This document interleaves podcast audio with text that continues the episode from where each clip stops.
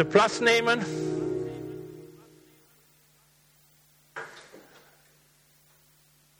Herzlich willkommen auch von meiner Seite heute hier in die Salem International Church, heute an diesem Pfingstsonntag. Dieser Pfingstsonntag beendet eigentlich das ganze Osterfest. Das Geschehen von Ostern bis zur Ausgießung des Heiligen Geistes über die Nachfolger von Jesus in Jerusalem. Und heute feiern wir eigentlich diesen, dieses Ereignis, wo der Heilige Geist, der versprochen wurde vom Vater, aber auch von Jesus persönlich, ja, herabfiel über die Jünger und eine neue Dispensation, eine neue Zeit für die Gemeinde beginnt. Dieses Ereignis, wo der Heilige Geist über die betende Gemeinde der Nachfolger von Jesus herabkam, hat das Leben der damaligen Nachfolger von Jesus völlig, völlig verändert. Bevor ich aber mehr über das Fest sprechen werde, will ich kurz ein bisschen aus der Geschichte den Ursprung dieses Pfingsttages, dieses Pfingstfestes ansprechen. Es basiert auf einem Gesetz, das Gott Mose gegeben hat, das nach dem Passafest, nach 50 Tagen von dort auch, Pfingsten, Pentekost, 50 Tage nach dem Passafest, ein anderes Fest gefeiert werden soll. Ein Fest, das auch Wochenfest oder das Fest der Wochen genannt wird in der Bibel und im Hebräischen Shavuot.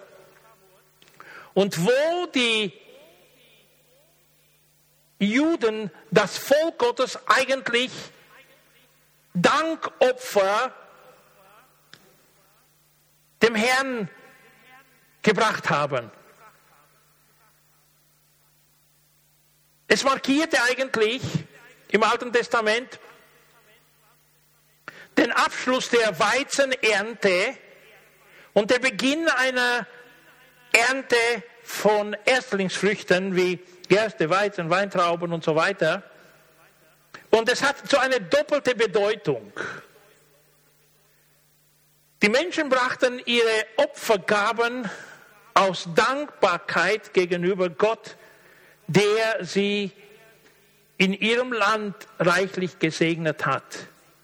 Sicher ist das eine Erinnerung an uns alle auch, dass Gott unverändert ist und auch diese Erwartung hat, bis heute noch, dass seine Nachfolger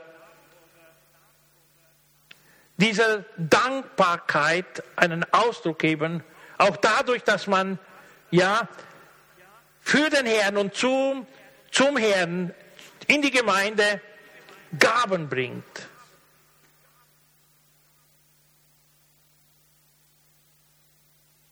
Im Neuen Testament ist das aber ein bisschen anders. Das hat mit, dem, mit der Vollendung des Werkes von Jesus Christi zu tun. Dass er begonnen hat mit dem Höhepunkt am Osterfest oder in der Karwoche mit, dem, mit der Kreuzigung, mit dem Tod und mit seiner Auferstehung am Ostersonntag. Danach sicher diese 50 Tage, wo während 40 Tagen er sich immer wieder seinen Jüngern, seinen Nachfolger gezeigt hat, mit ihnen Zeit verbracht hat, sie ermutigt hat bis zur Himmelfahrt, wo er sich dann von ihnen auch verabschiedet und ihnen noch etwas ans Herz legt und ihnen sagt, hey, ich will euch das sehr stark ans Herz legen, verlasst Jerusalem nicht, geht nach Jerusalem, bleibt in Jerusalem, bis ihr mit einer Kraft von oben angezogen werdet, bevollmächtigt werdet für das, was ich mit euch vorhab, damit ihr meine Zeugen werdet, meine Zeugen seid, Zeugen meines Sterbens, der Kreuzigung, der Auferstehung und dass ihr über die Erfahrungen, die ihr persönlich gemacht habt, anderen weiter erzählen könnt. Also das war eigentlich damals, was Jesus den Jüngern beauftragt hat. Und ja, nach seiner Himmelfahrt warten sie noch zehn Tage im Gebet in Jerusalem und dann passiert das sogenannte Pfingstwunder, das Außergewöhnliche, das Übernatürliche, das Göttliche. Und das finden wir in der Apostelgeschichte in Kapitel 2. Und hier möchte ich einsteigen und ein paar Verse, eigentlich die ersten 21 Verse aus diesem Kapitel lesen, um uns daran zu erinnern, was geschah, als der Heilige Geist über die Jünger, die Nachfolger von Jesus ausgegossen wurde. Apostelgeschichte 2 von Vers 1 bis 21. Zum Beginn des jüdischen Pfingstfestes waren alle, die zu Jesu gehörten, wieder beieinander. Plötzlich kam vom Himmel her ein Brausen wie von einem gewaltigen Sturm und erfüllte das ganze Haus, in dem sie sich versammelt hatten. Zugleich sahen sie etwas wie züngelndes Feuer, das sich auf jeden einzelnen von ihnen niederließ. So wurden sie alle mit dem Heiligen Geist erfüllt und fingen an, in fremden Sprachen zu reden, jeder so, wie der Geist es ihm eingab. In Jerusalem hatten sich viele fromme Juden aus aller Welt niedergelassen. Als sie das Brausen hörten, liefen sie von allen Seiten herbei. Fassungslos hörte jeder die Jünger in seiner eigenen Sprache reden. Wie ist das möglich, riefen sie außer sich. All diese Leute sind doch aus Galiläa. Und nun hören wir sie in unserer Muttersprache reden. Ganz gleich, ob wir Parther, Meder, oder Elamiter sind. Andere von uns kommen aus Mesopotamien, Judäa, Kappadokien, Pontus oder und der Provinz Asia, aus Phrygien, Pamphylien und aus Ägypten, aus der Gegend von Kyrene in Libyen und selbst aus Rom. Wir sind Juden oder Anhänger des jüdischen Glaubens, Kreter und Araber. Doch jeder von uns hört diese Menschen in seiner eigenen Sprache von Gottes großen Taten reden. Erstaunt und ratlos fragte einer den anderen, was soll das bedeuten? Einige aber spotteten. Die haben doch nur zu viel getrunken. Da hob sich Petrus mit den anderen elf Aposteln und rief der Menge zu. Hört her, ihr Leute aus Judäa und ihr Einwohner von Jerusalem, ich will euch erklären, was hier geschieht. Diese Männer sind nicht betrunken, wie einige von euch meinen. Es ist ja erst neun Uhr morgens. Nein, hier erfüllt sich, was Gott durch den Propheten Joel vorausgesagt hat. Bei ihm heißt es, in den letzten Tagen spricht Gott, will ich die Menschen mit meinem Geist erfüllen. Eure Söhne und Töchter werden aus göttlicher Eingebung reden. Eure jungen Männer werden Visionen haben und die alten Männer bedeutungsvolle Träume. Allen, allen Männern und Frauen, die mir dienen, will ich in jenen Tagen meinen Geist geben und sie werden in meinem Auftrag prophetisch reden. Am Himmel und auf der Erde werdet ihr Wunderzeichen sehen, Blut, Feuer und dichten Rauch. Die Sonne wird sich verfinstern und der Mond blutrot scheinen, bevor der große und schreckliche Tag kommt, an dem ich Gericht halte.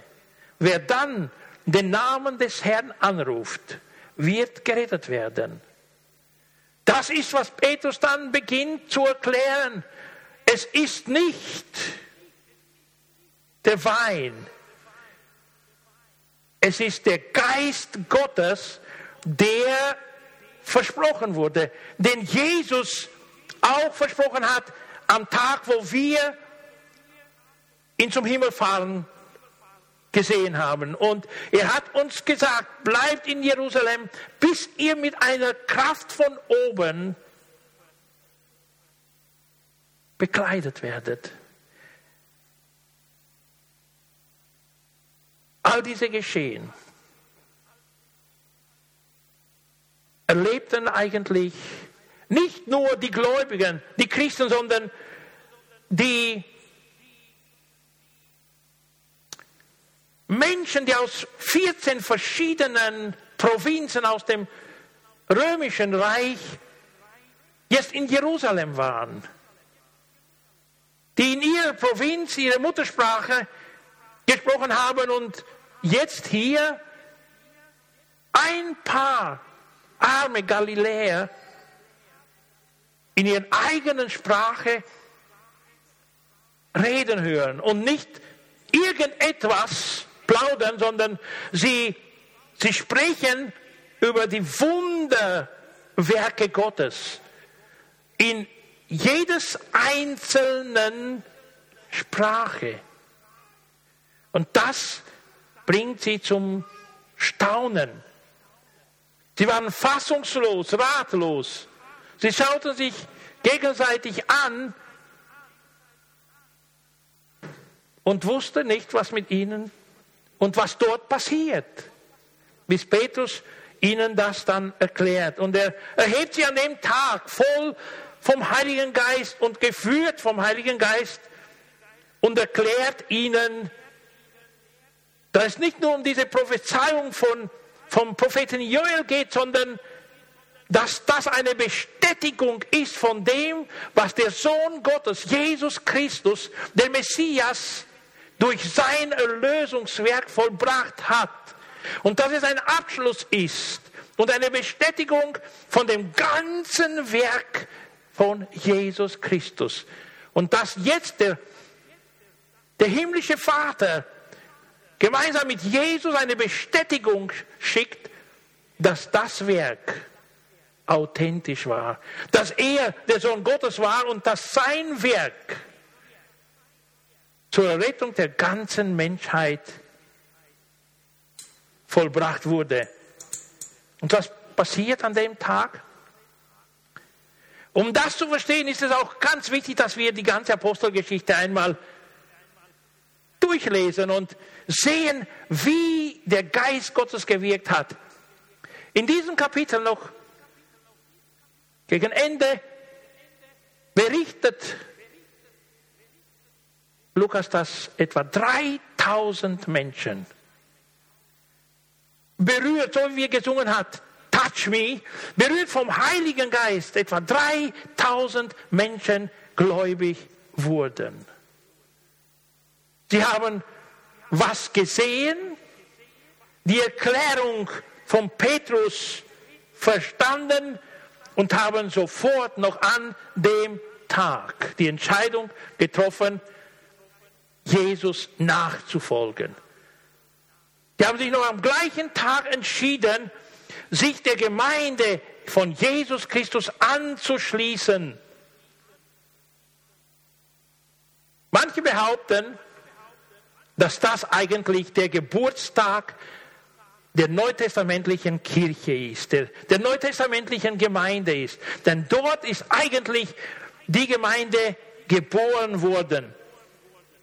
Es ist das Eingreifen Gottes in tausenden Menschenleben, wo keine menschliche Überzeugungskraft gewirkt hat, sondern die Überzeugungskraft vom Heiligen Geist, wo der Heilige Geist etwas Neues begonnen hat in einer übernatürlichen Art und Weise.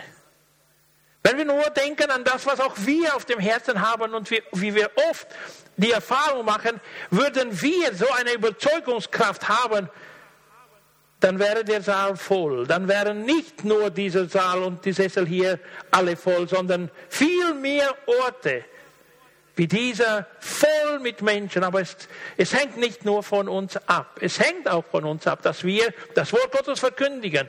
Aber die Überzeugungskraft, die gehört dem Heiligen Geist. Wir dürfen uns aber ja dem Herrn widmen und, und beten und uns ihm zur Verfügung stellen und jede Gelegenheit ausnutzen, das Wort Gottes und die, die Botschaft Gottes den Menschen zu verkünden.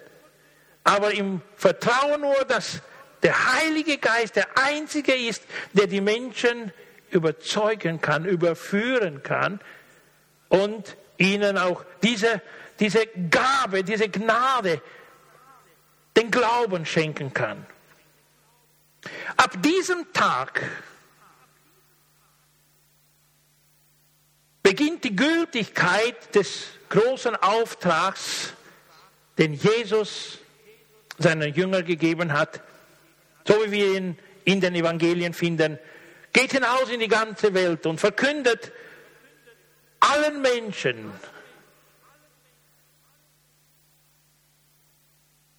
das Evangelium. Geht hinaus und macht die Menschen zu Jüngern, tauft sie auf den Namen des Vaters, des Sohnes und des Heiligen Geistes, lehrt sie, all das zu befolgen, was ich euch aufgetragen habe. Und ihr dürft sicher sein, dass ich bei euch bin, bis an der Weltende. Ab diesem Tag ist der Auftrag gültig für mich und für jeden Einzelnen von uns. Und was was ich ganz besonders auf dem Herzen habe für heute, ist ein Thema anzusprechen, das für uns in dieser Zeit aus meiner Perspektive von besonderer Wichtigkeit ist. Und zwar, wozu der Heilige Geist die Christen befähigt. Wozu der Heilige Geist die Christen befähigt oder die Nachfolger von Jesus befähigt. Ohne die Befähigung des Heiligen Geistes sind wir oft sehr schwach, haben keinen Mut, haben Angst. Aber wenn der Heilige Geist uns erfüllt, dann kann jeder erfüllte Christ befähigt sein, befähigt werden und er wird befähigt, bestimmte Aufträge Gottes zu erfüllen. Und ich komme wieder auf den Punkt, um diese Kraft und das Wirken des Heiligen Geistes zu verstehen, ist es wichtig, dass wir die Apostelgeschichte und nicht nur auch die Briefe von Paulus dann lesen und von den anderen Aposteln, um zu sehen, was passiert wenn man sich Gott und dem Heiligen Geist zur Verfügung stellt. Eigentlich gibt es heute Theologen, die die Apostelgeschichte eigentlich die Geschichte des Wirken des Heiligen Geistes nennen. Denn es ist die Geschichte dessen, was der Heilige Geist durch die Apostel im ersten Jahrhundert bewirkt hat, was der Heilige Geist sie befähigt hat zu tun und in welche Richtung der Heilige Geist sie geführt hat als Beauftragte Gottes im Dienst des Reiches Gottes. Ein erster Gedanke, der Heilige Geist befähigt die Christen über die Wundertaten Gottes zu erzählen. In einem vollen Vertrauen und auch mit, mit Freude den Menschen zu erzählen, hey, das, was in Jerusalem passiert ist, das, was uns über drei Jahre beigebracht wurde, uns als Aposteln, würde Petrus sagen, und das, was ich oft nicht verstehen konnte, würde Petrus sagen, ist eine Wirklichkeit, ein großer Teil eines göttlichen Plans für die Rettung der Menschen. Und Petrus, so wie schon erwähnt, erfüllt vom Heiligen Geist, erhebt sich inmitten der großen Menge und fängt an, über dieses Erlösungswerk Gottes zu predigen. Er legt ihnen die Schrift aus, genauso wie auch Jesus ihm mehrmals die Schrift beigebracht hat und erklärt hat. Und nicht nur ihm, sondern auch den anderen Aposteln, denn die hatten kaum verstanden, was in diesen drei Jahren der Nachfolge von Jesus passiert. Wo immer etwas Außergewöhnliches war, wollten sie, nein. Jesus erzählte ihnen und äh, sprach mit ihnen über seinen Tod. Er sagt, nein, nein, das soll nicht passieren, Herr. Am meisten haben sie auch die Gleichnisse nicht verstanden und brauchten immer wieder erneut Erklärungen. Und der Herr hat ihnen das Ganze erklärt und trotzdem bis zu Ostern konnten sie das nicht begreifen. Konnten sie das nicht verstehen. Und auch nach der Auferstehung waren ja die zwei Jünger auf dem Weg nach Emmaus unterwegs und sie waren so in einem Gespräch vertieft über alles, was passiert ist in den Tagen. Und ein Dritter schließt sich ihnen an und hört zu und fragt sie, worüber spricht ihr hier? Und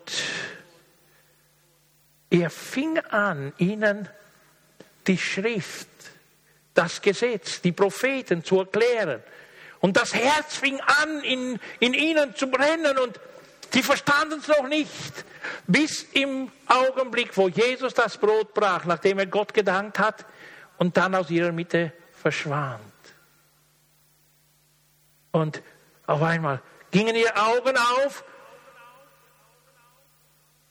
und sie konnten nicht mehr ruhig bleiben. Sie kamen zurück nach Jerusalem, denn sie haben erkannt, es ist der auferstandene Jesus. Er hat ja darüber gesprochen, aber wir konnten es nicht begreifen. Wir konnten es nicht glauben. Und jetzt endlich begreifen wir es. Und Petrus war ja auch einer der gleichen, der es nicht verstanden hat und der in der Nacht, in der Jesus verraten wurde, dreimal geleugnet hat, Jesus zu kennen. Ich weiß nicht, worüber du sprichst, sagte er. Ich kenne diesen Mann nicht. Und so weiter. Aber nachdem der Heilige Geist ihn dann erfüllt hat, hat er ihn befähigt, das ganze Werk Gottes zu verstehen und auch weiter mit voller Kraft und mit, mit Mut zu erklären, zu predigen. In so einer Art und Weise, dass er als Werkzeug zur Verfügung des Heiligen Geistes gewaltigen Einfluss hatte an dem Tag mit seiner Predigt, mit dem Erklären der Propheten und des Wortes Gottes. Und so wurden dann an dem Tag 3000 Menschen getauft. Wenn wir das lesen in der Schrift, ist es so ein Wunder ganz außergewöhnlich für die Zeit. Und ich frage mich auch für heute, hat sich irgendetwas in dieser Hinsicht verändert? Hat der Heilige Geist nicht mehr die gleiche Kraft, Wunder zu bewirken wie damals? Also diese innere Überzeugung, im Herzen zu bewirken? Ich glaube nicht.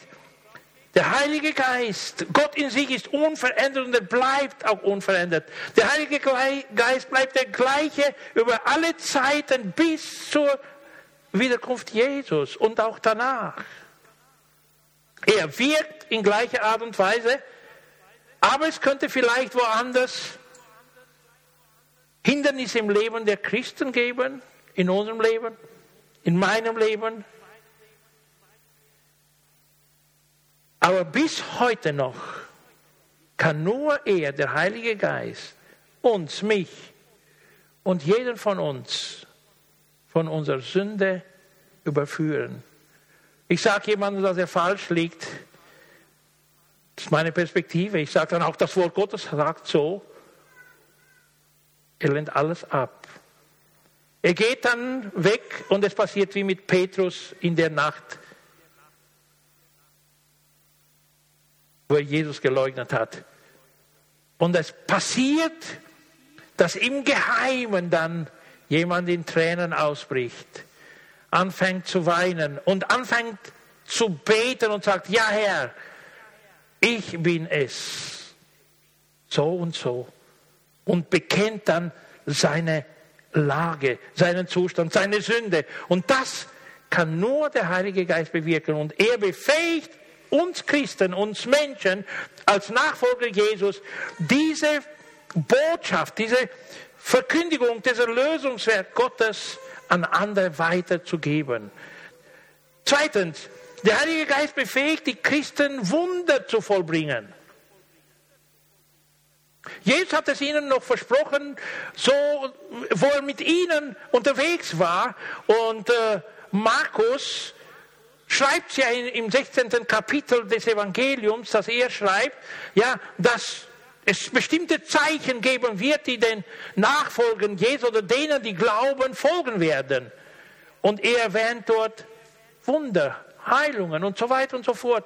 Und wenn wir dann die Apostelgeschichte, das nächste Kapitel lesen, finden wir, wie der Heilige Geist diese Vollmacht Petrus und Johannes gegeben hat.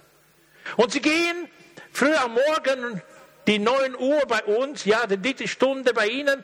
Äh, sie gehen in den Tempel, um zu beten. Und bei der Eingangstür gibt es einen Gelähmten, der da stand und bettelte. Er bat um etwas Materielles, um etwas Finanzen. Und Petrus und Johannes kommen und sehen ihn und sprechen ihn an. Silber und Gold, Gold und Silber haben wir nicht. Aber was wir haben, das geben wir dir. Und Petrus nimmt ihn an die Hand. Steh auf im Namen von Jesus und geh. Und der Gelähmte steht auf und fängt an zu gehen und dann läuft er, läuft er herum im ganzen Tempel und die ganze Menge von Menschen schauen auf ihn. Was ist los? Alle erkannten ihn, dass er der Bettler war, der bei der Eingangstür saß und mit ausgestreckter Hand auf Almosen wartete, auf das Mitleid der anderen. Und alle waren wieder sprachlos. Petrus, wie auch am Pfingstsonntag, hey, liebe Brüder, liebe Schwestern, Schaut nicht so auf uns, als hätten wir ihn geheilt. Diese Kraft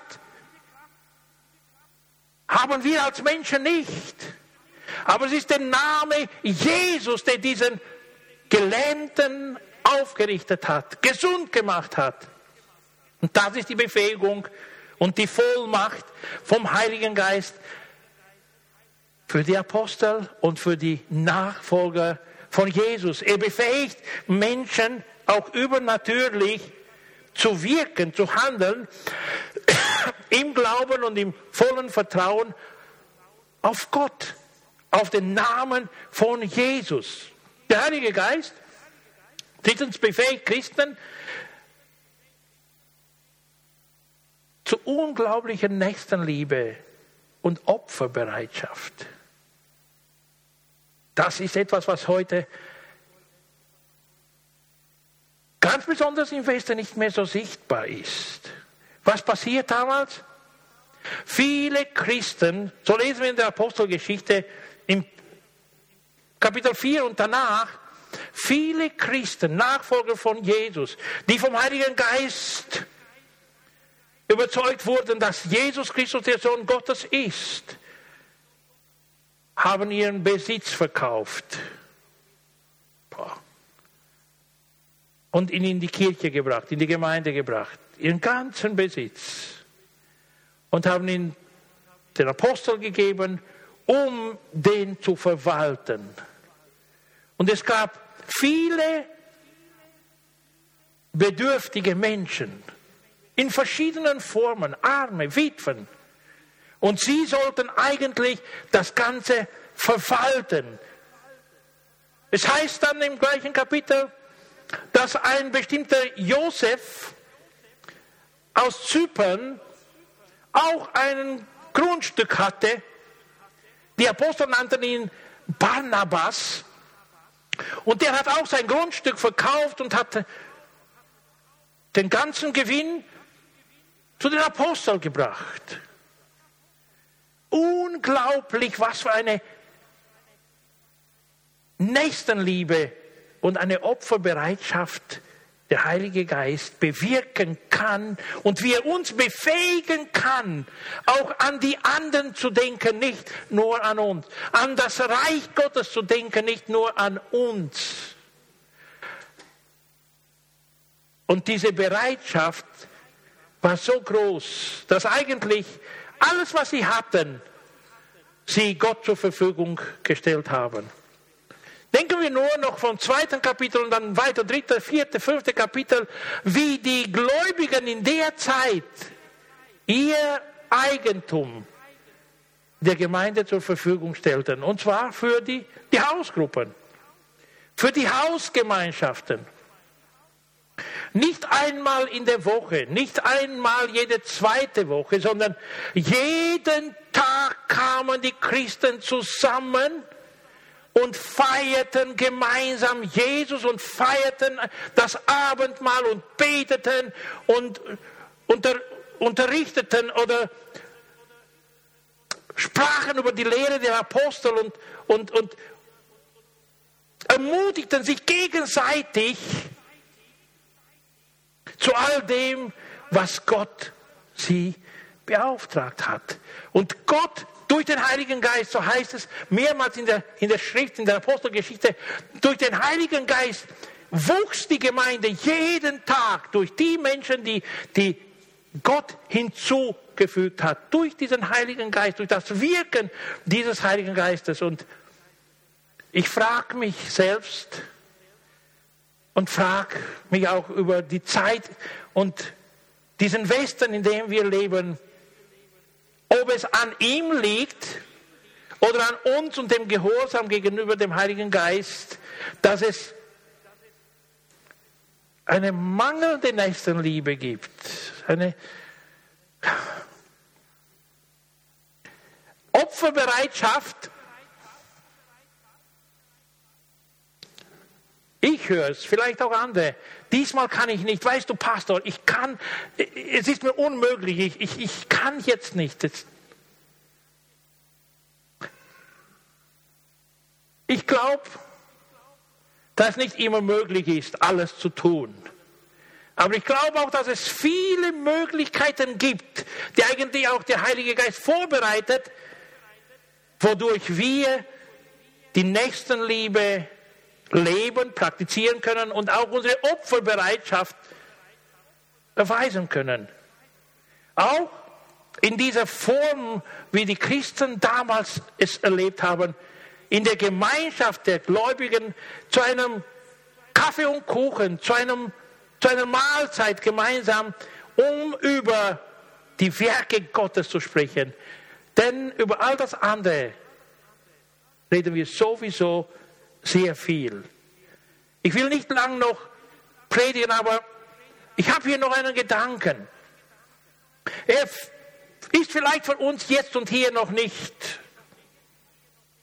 unbedingt wichtig, aber er war über die 2000 Jahre wichtig für die Christen, die Bestimmtes erlebt haben. Und zwar, der Heilige Geist befähigt die Christen, die Verfolgung zu ertragen, die Verfolgung zu ertragen. Und ich erwähne aus Apostelgeschichte zwei Fälle. Petrus wurde verhaftet, eingesperrt.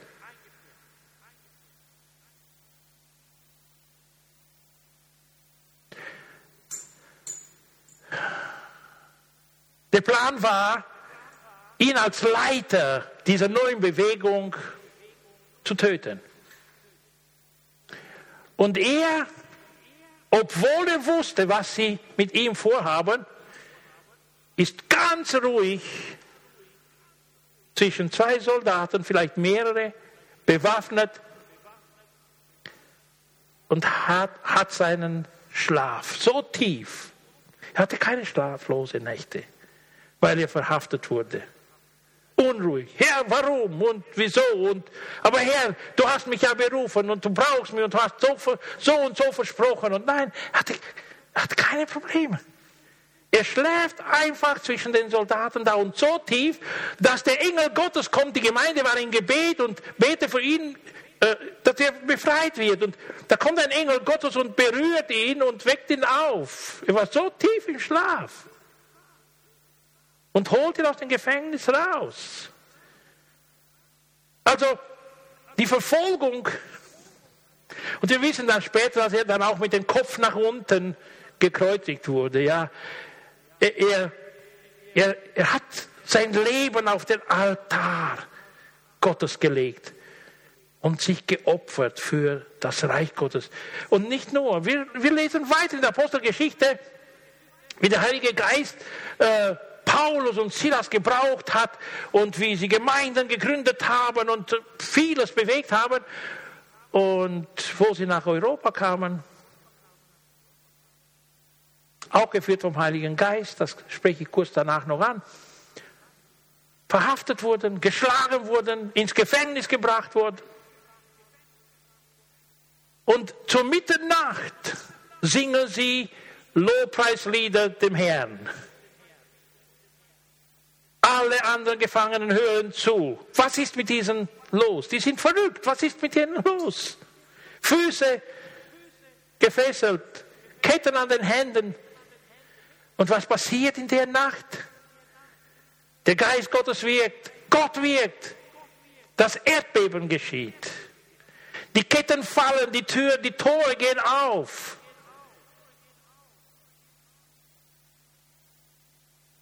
Die hatten keine Probleme mit der Verfolgung. Paulus schreibt auch, war, er war froh, dass er für das Evangelium leiden durfte. Die Verfolgung war ihnen gegenüber kraftlos.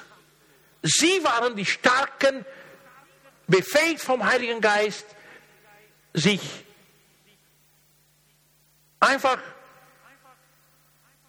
in die Hand Gottes zu überlassen in aller Verfolgung. Und das hat Wunder bewirkt. Und ich will kurz noch erwähnen, die ersten drei Jahrhunderte nach Christus waren ja Zeiten, wo zehn große Verfolgungswellen über die Gemeinde Christi kamen.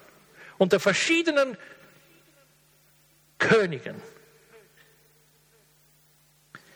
Und je mehr die Christen gefoltert, getötet wurden, desto mehr kamen zum Glauben.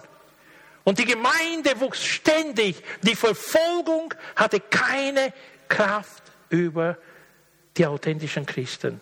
Sie waren bereit, als Futter für die, hin, äh, für die Löwen hingeworfen zu werden,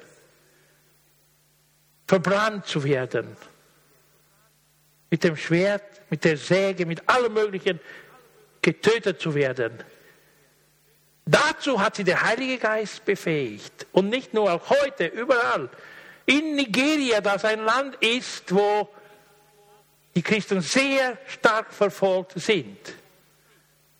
Wenn ich mich nicht Befehl, dann ist das zweite oder dritte Land weltweit, wo die Christen sehr verfolgt werden. Und die Christen ertragen das Ganze, haben kein Problem damit, denn sie sind befähigt vom Heiligen Geist. Der Heilige Geist führt dann auch die Jünger in die richtige Richtung. Wir, ich erwähne kurz, Paulus wollte in verschiedenen Provinzen predigen und der Heilige Geist hat ihnen verboten. Und danach hat er in der Nacht eine Vision und sieht einen aus Mazedonien, der der Hand macht und ihn, ihn einlädt. Komm, komm herüber und hilf uns.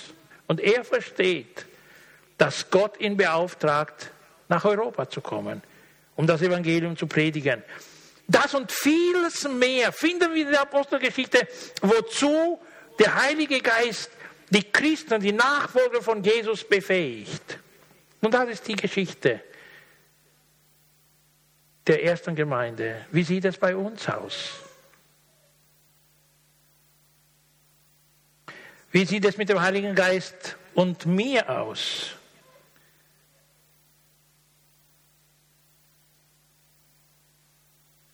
Ich will ganz besonders heute hier betonen, der, der allerwichtigste Begleiter im Leben eines Christen ist der Heilige Geist. Die Begleitung des Heiligen Geistes. Die Führung des Heiligen Geistes. Und in allen Entscheidungen, die wir treffen.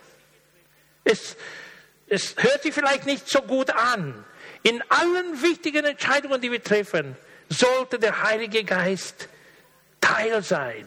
Sollten wir den Heiligen Geist fragen, Gott, den Heiligen Geist, was soll ich hier und jetzt tun? Herr, was würdest du tun? Heiliger Geist, was würdest du entscheiden in dieser Situation? Das ist unglaublich wichtig, ganz besonders, weil in dieser Zeit so viele verführerische Geister Einfluss nehmen, immer mehr. Auch die säkulare Gesellschaft hat immer mehr Einfluss auch im Leben der Christen. Und es passiert, dass immer weniger Christen den Plan Gottes für ihr eigenes Leben ernst nehmen und sich Gott zur Verfügung stellen und dem Herrn dienen oder die Gaben einsetzen, mit denen sie von Gott begabt wurden. Meine Herausforderung, und ich bitte auch die Band nach vorne, dass wir uns ein paar Minuten heute und hier Zeit nehmen, über unser eigenes Leben nachzudenken. Schauen wir in den Spiegel dieser Apostelgeschichte des Ereignisses von Pfingsten. Und seien wir ernst mit uns selbst. Wenn ich in diese Stories reinschaue, wenn ich in diesen Spiegel reinschaue, was sehe ich in meinem Leben? Was ist das Positive? Wo gibt es Mangel? Wie viel meiner Zeit, meiner Gaben, meines Geldes stelle ich Gott zur Verfügung? Wie bereit bin ich heute, wenn sich eine Gelegenheit ergibt, wenn ich nicht eine Gelegenheit erschaffen kann, aber sich eine ergibt, anderen Menschen die Botschaft Gottes mitzuteilen.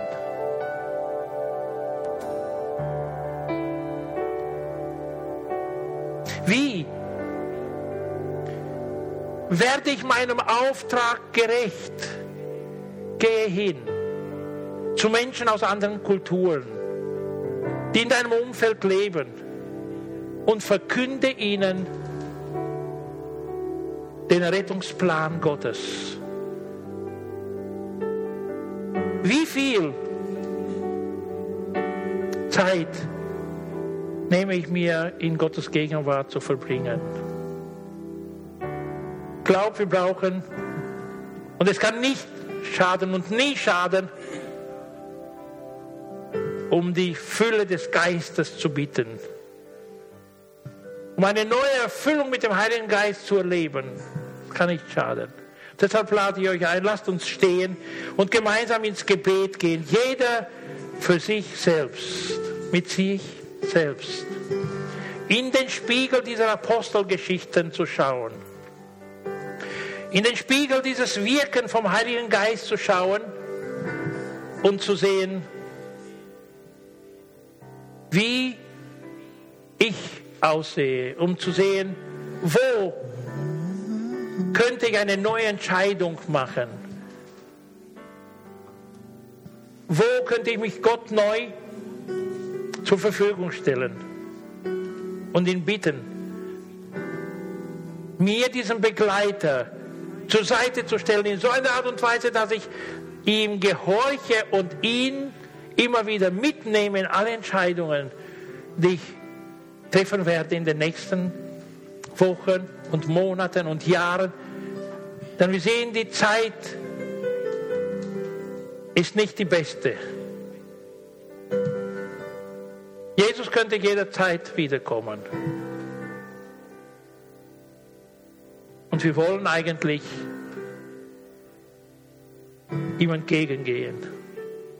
Lasst uns gemeinsam ins Gebet gehen.